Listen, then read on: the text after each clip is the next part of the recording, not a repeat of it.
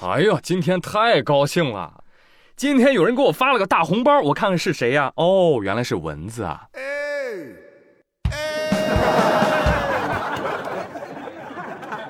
朋友们，又到了苍蝇蚊子两班倒的季节了。每到晚上，就有这么一种讨厌的生物在你的耳边，被它叮咬之后。有的人就会起一个大红包，而有的人呢，则是啥事儿没有。那问题来了，这个包的大小是否跟蚊子的毒性有关呢？对此，专家表示，蚊子包的大小因人而异，因为每个人的免疫系统反应强度是不同的，与蚊子的毒性无关。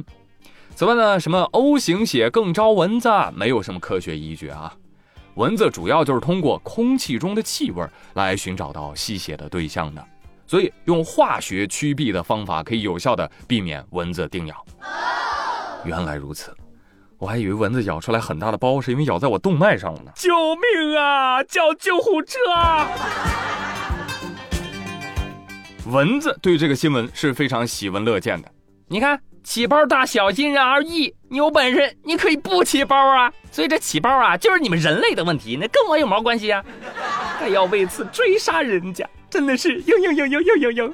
哼，别给我装，被你咬了起包，主要就是你那个唾液啊引起了我们的人体免疫反应。所以蚊子，我跟你讲，你吸血就吸血，你干嘛还还吞一口干什么呢？就你这意思是要干一下？干一下子吧。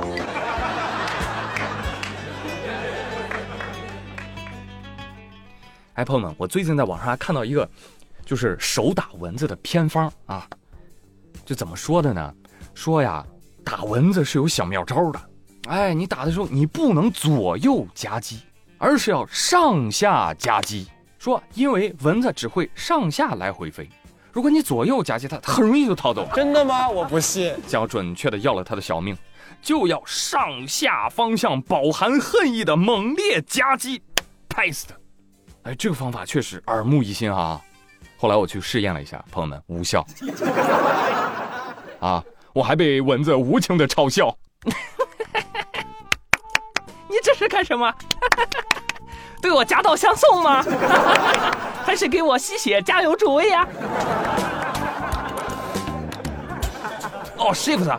我其实就想给他个警告，知道吧？我就是想告诉他，你不要不识好歹。你猜我信不信？真的有时候被蚊子烦死了啊！只闻其声不见其闻，是吧？我有时候就想，我实在不行，我就静脉抽血出来，给你弄个小碗儿，让你一次喝个够，然后 leave me alone。你只要不盯我，一切都好说。畜生！有蚊子说不不够新鲜，吃饭要吃热乎的。我算是看透了，朋友们，对蚊子就不能退让。今日割五成，明日割十成，然后得一息安寝，这并非治蚊之良策呀。所以我今天的节目当中，想听听广大的大聪明们怎么说，就怎么治蚊子，哎，比较有效。首先，我先贡献几个啊，卧龙凤雏的想法啊。有个网友说，我都是拿吸尘器悄悄的靠近，然后突然开机。蚊子就被吸进去了，但问题是，这蚊子吸进去它也不会死呀。你这打算养蛊吗？二次元表示，你们可以用柱间的仙法呀，木盾，真树千手顶上画佛，制造出一千只手拍死蚊子。OK，那现在压力给到你们这边啊，听节目的朋友们都贡献一下杀蚊的秘技吧，好不好？反正宇哥真的挺招蚊子的啊，这边就是很需要你们的帮助。欢迎给我留言。话说到了夏天啊，除了能吃雪糕，真的就还挺讨厌的。朋友们，这两天你们吃蜜雪冰城了吗？有朋友订蜜雪冰城外卖的，肯定吓了一跳。哎呀妈，什么情况这这蜜雪冰城头像怎么还黑化了呢？这是挖煤了，做煤黑了？切换夜间模式？还是发现线下门店的吉祥物雪王都有两只了，一黑一白。搁门口打架，妈呀，好像漫威的剧情和美国的国情啊！老铁们，你们觉得是黑雪王好看呢，还是白雪王好看呢？低情商就是白的好看，一白遮百丑；高情商就是黑了好看，黑色显瘦。啊，笑是笑了，可到底是为啥呀？啊，你们知道为啥吗？有郑州的朋友说，啊，最近这两天郑州天上下火了，四十度，指定晒黑的，没做好防晒。行了行了，别猜了，我这公布正确答案吧。啊，已经破案了。这雪王为什么变黑呢？因为雪王去桑葚园摘桑葚的时候被晒黑了。那他为什么要去采桑葚呢？因为蜜雪冰城的新品桑葚陆续上市了，芝芝桑葚，桑葚莓莓，满满花青素，补充维生素。对对对对。我算是看出来了，就是要卖新品啦，搞营销策划呢，这是啊，是不是啊？哎妈，亏死了，一分钱广告费也没给我呀！蜜雪冰城市场部，哼，不给钱，你给我免费尝尝也行啊！你黑我呀，我黑你，蜜雪冰城黑漆漆。我跟你说，这些玩意儿少吃啊，什么色素、香精啊、堆料啊，什么玩意儿的不健康啊。有人说，那吃水果呢？吃水果也不宜过量。最近。河北衡水有家医院接诊了一名吃荔枝之后低血糖的八岁女童，被诊断为荔枝急性中毒。医生就表示说，荔枝当中的次苷和亚甲基这两种物质会抑制糖的代谢转化，会造成急性的荔枝中毒，也就是俗称的荔枝病。轻度会出现面色苍白、乏力；重度的可能会意识丧失，甚至死亡。What？啊，不是吓唬你哦。医生提醒大家，每日进食荔枝的数量不要超过十五颗，儿童呢则吃五颗以内，最安全。哈哈，道理我都懂，但是一次性炫这么多，他们是哪来的这么多钱呢？我很生气。其次，苏轼出来挨打。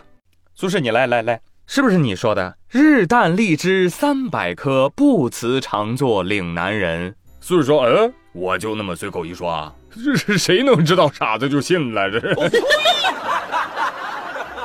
那我拜托你，下次不要用夸张的修辞手法好吗？会被人起诉的，你知不知道？哦，那我该怎么说呀？日啖荔枝三百颗，来世再做岭南人。”犟！来人，把他嘴给我撑开，给我塞！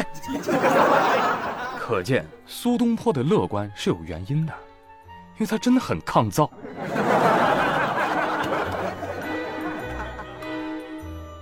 我们继续来研究人体的奥秘，唠这个我可就不困了。朋友们，你们有没有想过，你们的耳朵又不能参与呼吸，那它干嘛要跟口腔相连呢？耳朵和口腔之间是相通的吗？什么时候的事儿啊？没通知我呀。最近，中科院古鱼类科考团队在四亿多年前的古鱼化石当中，首次发现人类中耳最早是从鱼鳃演变而来的实物证据。啊！哎，这就恰好解释了为什么人耳不呼吸却跟口腔相通。因为想当年。人类的中耳就是鱼类的鳃。此外，人类很多的身体结构都可以追溯到鱼类的祖先，比如说牙齿啊、下颌呀啊等等等等。对此，网友表示：“哦，怪不得我是鱼类的记忆呀！” 这个新闻一出，震惊很多冲浪的网友。低情商说：“啊，我是咸鱼。”高情商说：“哦，我是鲛人。” 哇，好厉害！好美啊，好有意境哦！沧海月明珠有泪，来你个鲛人，给我哭！我要珍珠。还有网友说啊，水猴子竟然是我自己！我的天哪，本来以为我是南美人鱼来着，你居然说我是水猴子，梦碎了，家人们。好了，鉴于大家这么多说法呢，我给大家解释一下啊。进化好看的叫鲛人，进化难看的叫水猴子，进化失败的叫咸鱼。大家对号入座。讲真的哦，海洋真的是地球生命的摇篮，一点也不假。你想想，人是猴子变的，那猴子是什么变的呢？啊，答案就是鱼啊。话说在泥盆纪的晚期。肉鳍鱼登陆，开启了脊椎动物称霸陆地的历史。而根据科学家推算，仅从鱼类到人类的这一演化过程，就消耗了大概四亿年之久。所以说，朋友们，实锤了。同样作为脊椎动物的鱼类，是我们人类的远古祖先呐爷爷爷爷嗯嗯！乖孩子，哎呀，所以你知道你现在为什么喜欢摸鱼、钓鱼了吗？那是 DNA 里面的亲近呐！你们在与祖先沟通啊！我就问你，下次吃鱼的时候，你还下去嘴吗？嗯，真香，不孝子孙呐！